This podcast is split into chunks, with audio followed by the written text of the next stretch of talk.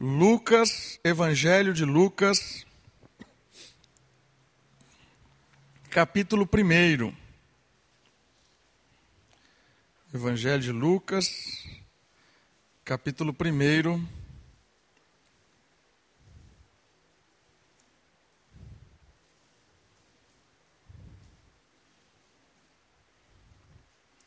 Eu quero ler alguns versículos. Começar ali do, do, do versículo 26. Evangelho de Lucas, capítulo 1, verso 26. Vamos estudar um pouco da Bíblia. Se você tem uma Bíblia, acompanhe a leitura. Se você não tem, ouça. Eu vou ler, por favor. Diz assim a palavra de Deus.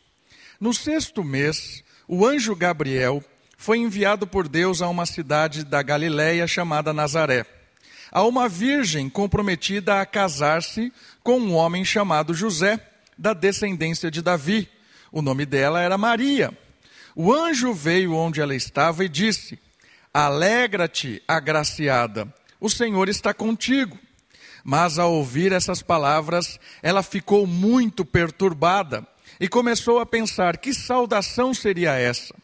Então o anjo lhe disse: Não temas, Maria pois encontraste graça diante de Deus. Ficarás grávida e darás à luz um filho, a quem darás o nome de Jesus.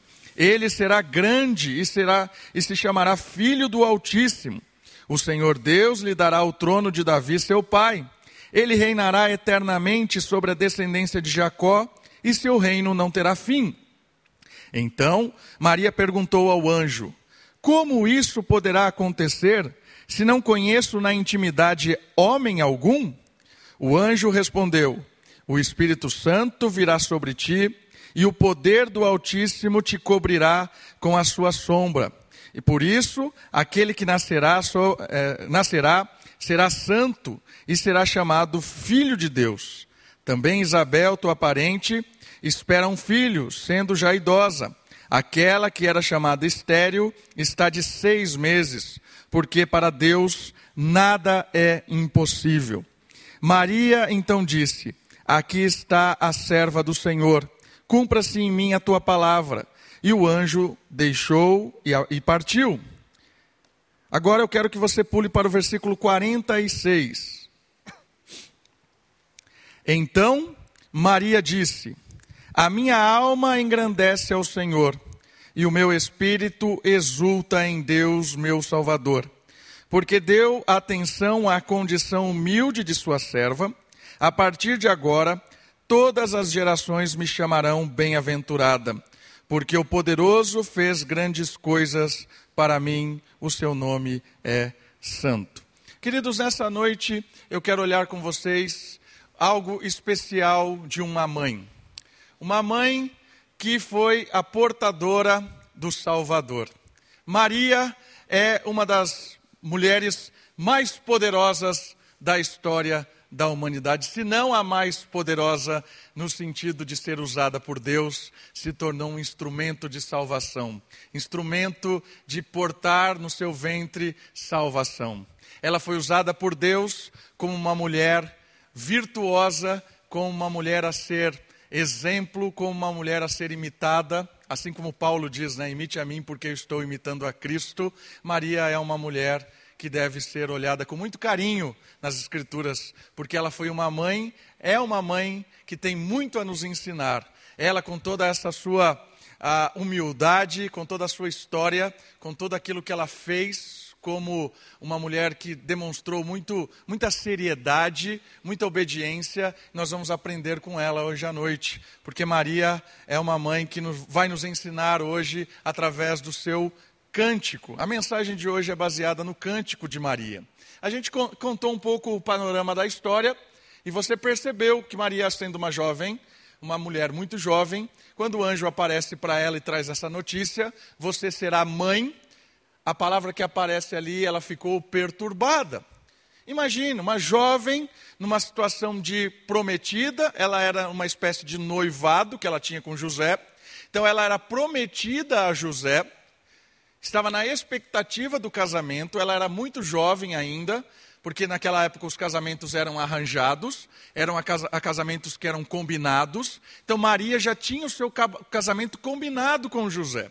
E de repente, algo sobrenatural acontece. O anjo do Senhor aparece para Maria e fala assim: Você dará à luz a um filho, e este filho é um ente santo.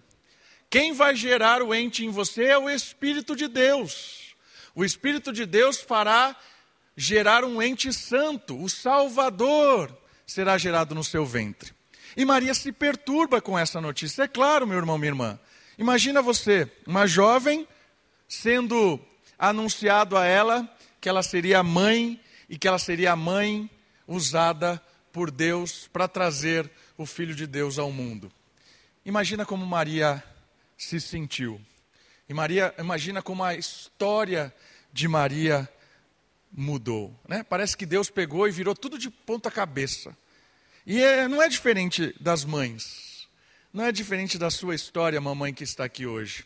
Eu sei que quando veio o primeiro, para aqueles que têm um único filho, mudou a, a vida de cabeça para baixo. Veio o segundo, o terceiro, né? Tem aqui mães que têm cinco, seis, sei lá. Deus tem aí privilégios para cada uma. E cada criança conta uma história cada criança faz uma marca. E Jesus não foi o único filho de Maria. Maria teve outros filhos também. E a, a, a, Deus usou a maternidade de Maria para transformar a história dela. Mas eu gostaria, hoje, juntamente com vocês, principalmente as mamães, olhar em Maria e se inspirar nela. Olhar em Maria e ver ela como um instrumento de Deus hoje para ensinar, em primeiro lugar, as mulheres, as mamães e também a todos nós, porque a palavra de Deus ela é sempre viva e eficaz e ela fala ao nosso coração. E eu queria olhar especialmente para o cântico de Maria. O cântico de Maria é aquilo que ela responde para Deus como uma forma de adoração por tudo aquilo que estava acontecendo na vida dela. O que ela estava sentindo, ela derramou a sua alma, o seu espírito em gratidão e louvor a Deus, e eu queria aprender com você no cântico de Maria. Olhe comigo, por favor, o versículo 46, quando essa bela canção de Maria começa e ela vai começar a nos ensinar agora, rapidamente, numa meditação breve a respeito do cântico. Versículo 46.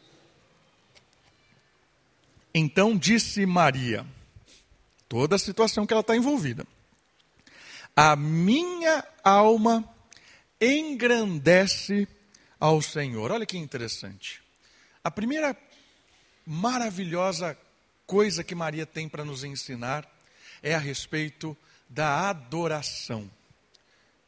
A primeira grande novidade que Maria revela quando a sua vida vira de ponta cabeça é que ela é adoradora. Deus desperta em Maria a adoração. Eu queria que você entendesse, mamãe, que por mais que a sua vida esteja uma loucura, não sei qual, qual é a idade do seu filho, da sua filha hoje, aquilo que transformou a vida de Maria, aquilo que fez ela confiar em Deus, aquilo que, ela fe, que fez ela experimentar, passar por tudo que ela estava passando e iria passar com confiança, foi a adoração.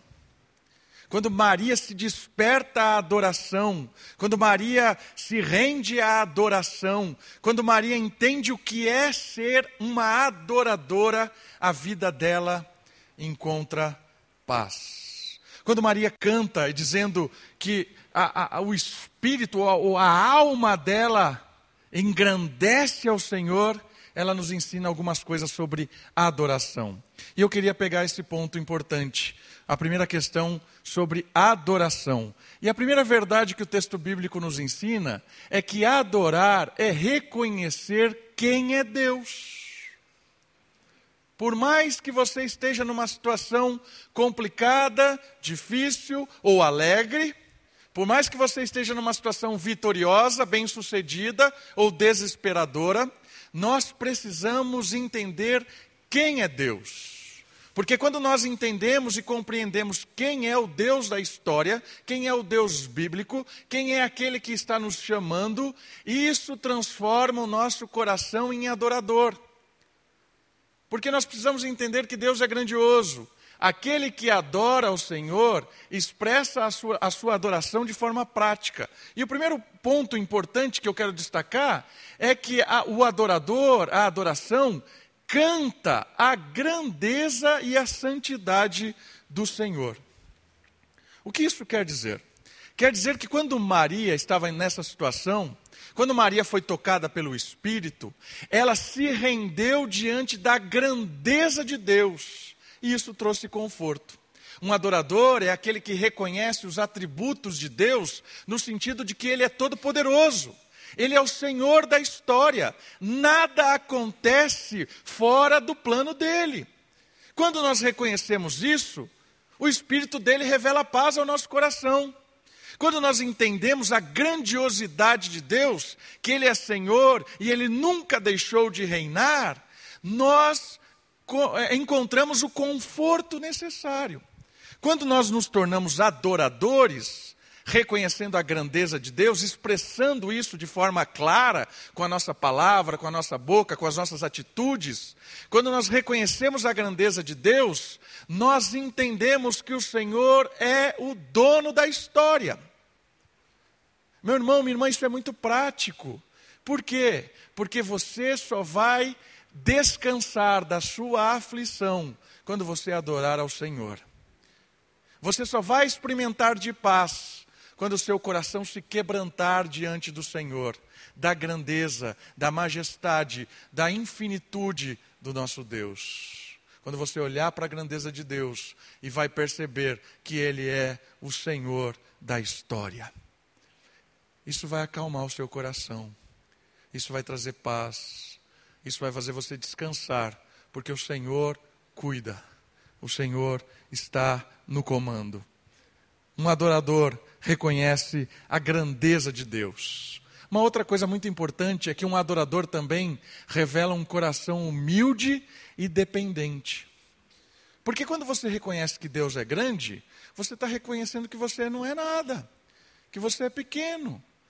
Você está reconhecendo que o seu coração está desesperado naquela situação que você está vivendo.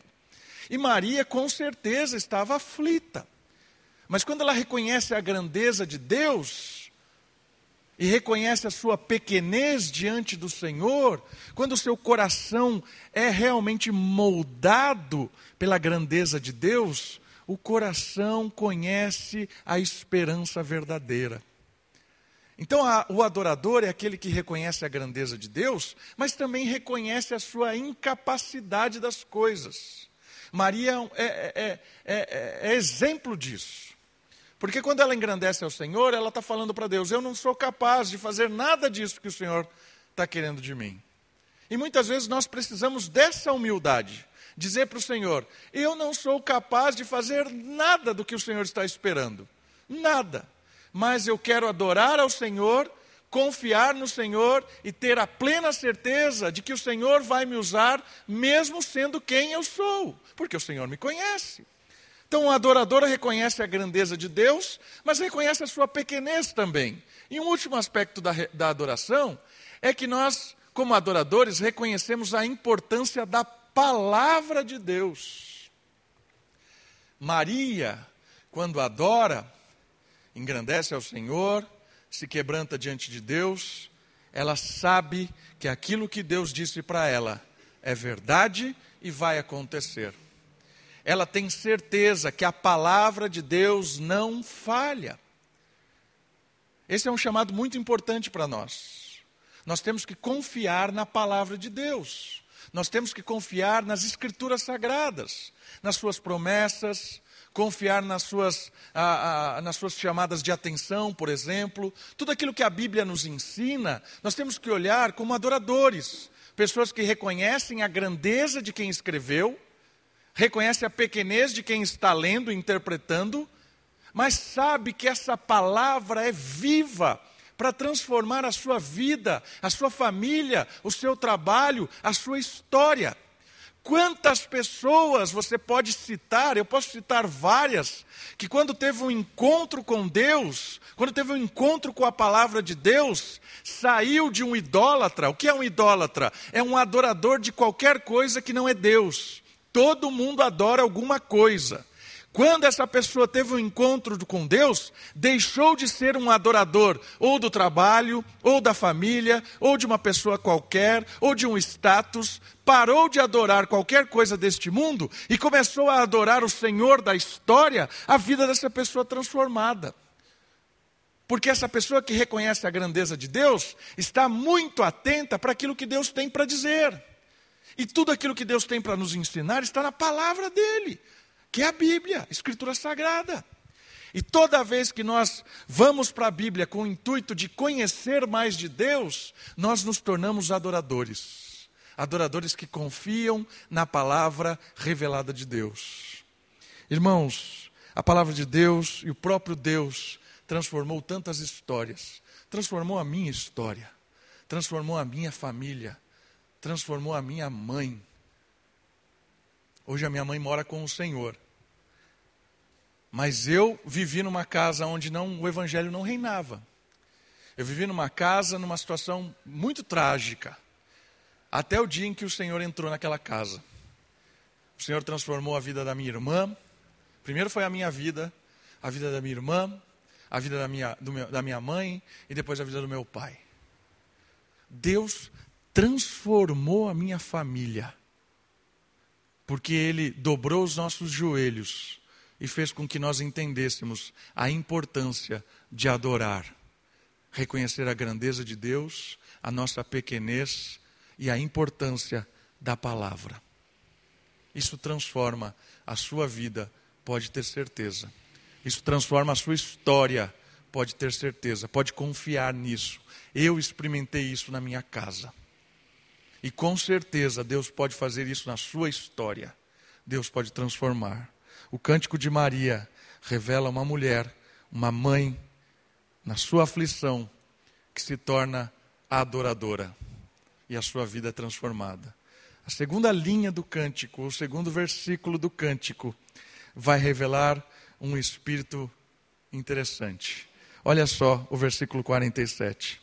E o meu espírito exulta em Deus, meu Salvador.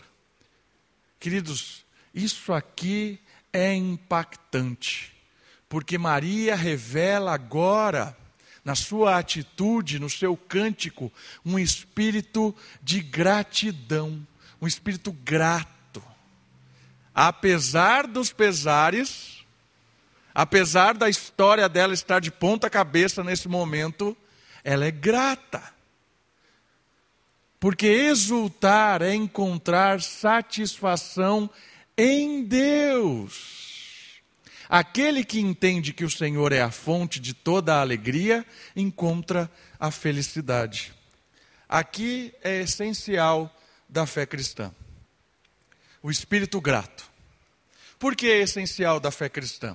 Porque quem encontra satisfação em Deus, quem encontra a sua fonte de alegria, de esperança em Deus, enfrenta qualquer desafio. Infelizmente, a mensagem hoje pregada na, na maioria das igrejas é que Deus quer resolver todos os seus problemas com aquilo que Ele tem para te dar. Então Deus vai resolver o problema do seu negócio. Está com dívida? Venha para cá, dá a oferta, dá o dízimo e vai acabar o seu problema de dívida. Né? A, sua, a sua empresa está falida, vai resolver o problema. Deus vai te dar a solução para a sua empresa. Essa é uma mensagem muito ouvida. Ou se você está com um problema na sua família, Deus vai resolver esse problema no sentido de te dar aquilo que você precisa. Sabe qual é o perigo disso?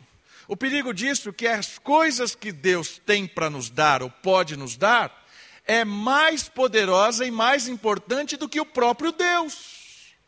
Entendeu o problema disso? Maria está nos revelando aqui, na sua exultação do Espírito, que o mais importante para ela é encontrar satisfação em Deus e não naquilo que Ele dá. Meu querido, minha querida, cuidado para você não se encantar mais com a provisão do que com o provedor. Às vezes nós nos maravilhamos com a provisão de Deus. E cada um aqui tem, pode contar histórias maravilhosas de provisão de Deus. No momento certo, Deus provendo, Deus agindo, Deus sustentando. Cada um aqui, eu sei que Deus tem feito histórias na sua vida e você tem coisas para contar. Mas Maria está desafiando a gente a olhar além do, da provisão, olhar para o provedor e encontrar conforto, abrigo, descanso da alma e do espírito no provedor e não na provisão. Porque se eu olho só para a provisão, de repente está acabando, eu fico desesperado. Eu não tenho como pagar isso. Eu não tenho o que fazer. Não, aí fica difícil. Ah, oh, Senhor, está faltando, está faltando, Senhor. Para de olhar para a provisão, olha para o provedor. É Deus quem sustenta, é Deus quem cuida, é Deus que mata a sede da nossa alma. Senhor Jesus, no último dia da grande festa, da festa dos tabernáculos, lá em Jerusalém, ele subiu num, num palanquezinho e ele gritou no meio de toda a galera da festa. Sete dias de festa. Pessoal satisfeito e cheio, porque tinha comido e bebido de tudo. O Senhor Jesus diz assim: Alguém aqui tem sede? Alguém aqui está com sede? Venha a mim e beba. Ou o Senhor Jesus é louco, ou ele é Deus. Ou ele é um megalomaníaco, com a afirmação dessa, ou ele é a fonte de matar sede. E o que ele estava vendo que ninguém via? Sete dias de festa, as pessoas empanturradas de coisa. E ele está perguntando se alguém tem sede, porque ele está olhando o coração. E ali, no meio de toda aquela alegria, de toda aquela bagunça, de toda aquela festividade, o Senhor encontra corações sedentos, espíritos quebrantados, espíritos mortos de sede espiritual. E aí o Senhor Jesus não oferece água além dele. Quem tem sede, venha a mim e beba. Ele é a fonte que mata a sua, a minha, a nossa sede. É o Senhor Jesus. As coisas que ele nos dá, bônus. Aquilo que eu tenho, bônus. Mas a minha vida amanhã pode virar de ponta cabeça. Perco tudo o que eu tenho. Posso, você pode, nós podemos enfrentar esse tipo de coisa. Você, mãe, pode enfrentar esse tipo de coisa. E aí, como é que eu vou cuidar do meu filho? Como é que eu vou suprir? O que, eu vou dar para ele estudar? Onde ele vai, o que ele vai vestir? A gente fica pensando em forma. Entrega na mão de Deus. Para de olhar a provisão e olha o provedor. Mãe, ensine os seus filhos a olhar o provedor. Às vezes as mães ficam tão preocupadas, né, de criar uma redoma no filho. Não faça isso. Deixa o filho, deixa a filha confiar no provedor. Esses dias atrás, eu estava lendo eu não vou contar isso, não vou chorar. Não, vou contar, vou ser forte. Eu estava lendo um negócio que a Sofia escreveu lá. Aí ela. Qual era o maior medo dela? Né? Kate me contou isso. O maior medo da Sofia era perder o papai e a mamãe. E aí eu fico pensando assim: para quem que ela está olhando? Para quem que a Sofia está olhando? Para provisão, papai e mamãe, ou para o provedor? É duro dizer isso. É duro chegar para a Sofia e falar assim: mesmo que o papai e a mamãe não esteja, Deus vai cuidar.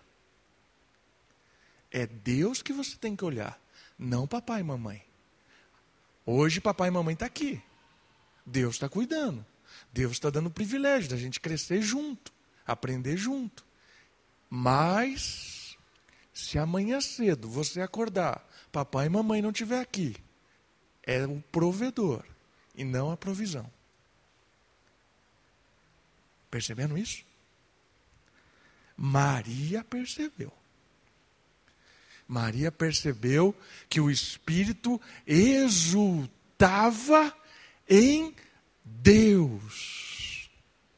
Maria confiava que a satisfação dela e o prazer dela estava no Criador. Irmãos, vamos mudar os nossos focos. Mamãe, papai, olhe para o provedor e ensine os filhos a olhar para o provedor.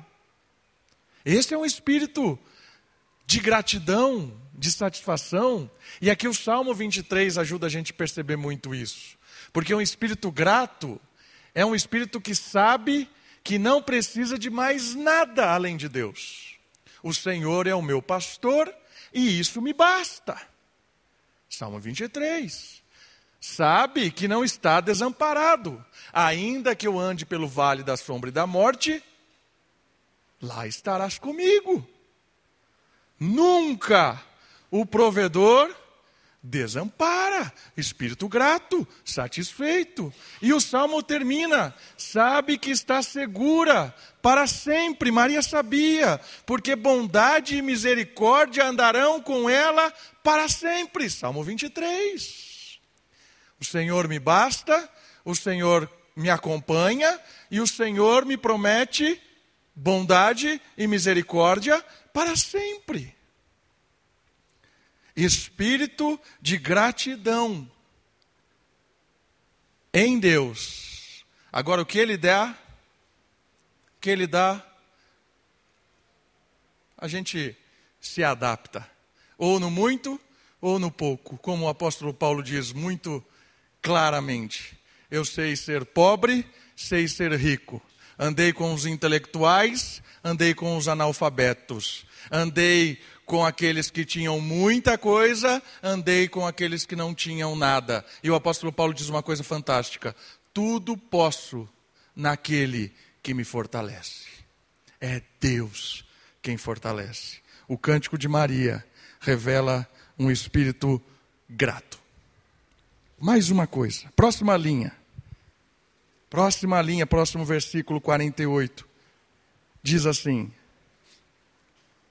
Porque deu atenção à condição humilde de sua serva. O cântico de Maria revela uma, uma condição de humildade. Isso é muito legal em Maria. O que ela tem para nos ensinar? Humildade é reconhecer incapacidade. Todo aquele que olha para si e reconhece a sua situação, encontra a graça de Deus. Ele vem em nosso socorro, ele sabe as nossas necessidades, ele sempre está atento. Porque deu atenção à condição humilde de sua serva. Viu o que o texto disse? Ele, Deus, deu a atenção à situação humilde da sua serva. Irmãos, isso aqui é verdade. Ele vem em nosso socorro, ele é quem dá atenção. Ele sabe, está atento nas nossas dificuldades. E ele sempre está presente. A humildade de Maria revela alguém que confia plenamente em Deus. Queridos, esse cântico de Maria para a nossa cultura hoje, ela, ele é desafiador. Porque a nossa cultura valoriza aquelas pessoas que são conquistadoras, aquelas pessoas que são bem-sucedidas porque chegaram em alto níveis de coisas. Isso é bom, é bom, tem o seu valor ser reconhecido, conquistar coisas, isso é bom. O problema é o valor que se dá a isso. O problema é quando isso se transforma em algo que nos transforma em monstros. Porque numa cultura consumista e capitalista em que a gente vive, ter condições de consumir nos dá condições, às vezes, de mandar, de impor, de nos sobrepor sobre as pessoas. Isso é muito perigoso, porque é ilusório. A situação financeira ou a condição, muitas vezes, social, nos dão uma falsa sensação de estarmos por cima dos outros, de olharmos por cima. E Maria, como uma mãe humilde, nos ensina de que sempre estamos no mesmo patamar, todos nós, todos nós somos iguais. Precisamos da graça e misericórdia de Deus. Os mais ricos, os mais pobres, os bem-sucedidos, os mal-sucedidos, os que têm muitos amigos, os que vivem só. Todos nós estamos na mesma situação aos olhos de Deus. E o Senhor está atento a todas estas situações. Confie. E por último, por último, por último é muito legal. Olha o que ela diz. A partir de agora, todas as gerações me chamarão bem-aventurada, porque o poderoso fez grandes coisas para mim. O seu nome é santo. Mamães, atenção a isso. Papais, hoje é para mamãe, né? Olha o que Maria nos diz. Ela fala sobre um legado memorável. O que é um legado? Legado é transmitir o que Deus, o que nós recebemos de Deus. Legado é transmitir o que de Deus recebemos. Legado é deixar marca nas gerações. Deus é poderoso e pode, através de nós, marcar uma geração inteira. Maria diz isso claramente, porque o poderoso fez grandes coisas por mim. A partir de agora, todas as gerações me chamarão de bem-aventurada. A história de Maria marcou gerações. Ela deixou a sua marca nos seus filhos e ela entrou para a história como um personagem usado de forma poderosa por Deus para marcar pessoas. Eu queria desafiar você hoje, mamãe, a transmitir um legado para sua descendência, para transmitir um legado para os seus filhos.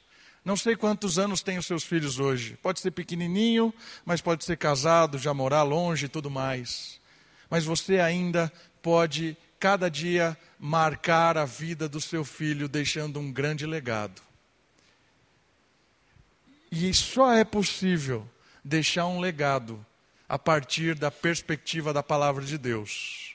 Porque a palavra de Deus nos ensina aquilo que é eterno, aquilo que dura para sempre, aquilo que gerações e gerações irão cantar. Mais importante do que presentear os filhos com um carro, com uma casa, mais importante do que dar uma ótima faculdade para os filhos, mais importante do que isso, é ensinar os nossos filhos o valor das pessoas e daquilo que é eterno que é a palavra de Deus. Mais importante é ensinar os nossos filhos temer ao Senhor e viver uma vida de ação neste mundo que tanto se isola, de ação de ação de temor a Deus. Está entendendo? Esse é o legado que vale para sempre. Todas as coisas passarão, mas só a palavra de Deus permanece para sempre. Tudo será aniquilado pelo fogo, diz 2 Pedro, mas as pessoas permanecerão para sempre. Quer deixar um legado importantíssimo para suas, seus filhos, para a próxima geração? Ensine os seus filhos que pessoas são mais importante, importantes do que coisas. Pessoas são mais importantes do que coisas. Desdobramento disso. Use coisas. Use coisas para abençoar pessoas. Jamais use pessoas para conquistar coisas. Quando nossos filhos e quando nós mesmos entendemos que o legado está baseado em pessoas e que pessoa é mais importante, porque pessoas são imagem e semelhança de Deus. Pessoas são mais importantes do que coisa. Nós usamos coisas para abençoar pessoas e jamais usamos pessoas para conquistar coisas. O legado que a gente tem para deixar para os nossos filhos é um legado de adoração, um legado de gratidão, um legado de comunhão com Deus, um legado de pessoas que amam ao Senhor acima de todas as coisas. Vamos orar? Abaixe sua cabeça, feche os seus olhos, ore ao Senhor agora. Quero dar um tempo para você orar, ter um tempo com o Senhor. Depois a gente vai ter uma música muito especial. E no final do culto hoje eu quero orar por todas as mamães aqui presentes. Eu peço que os, os aniversariantes tenham, tenham paciência, que semana que vem eu vou orar por todos os aniversariantes da semana, dessa e da outra. Hoje eu quero orar especial pelas mamães. Vamos orar? E depois a gente vai orar pelas mamães aqui presentes.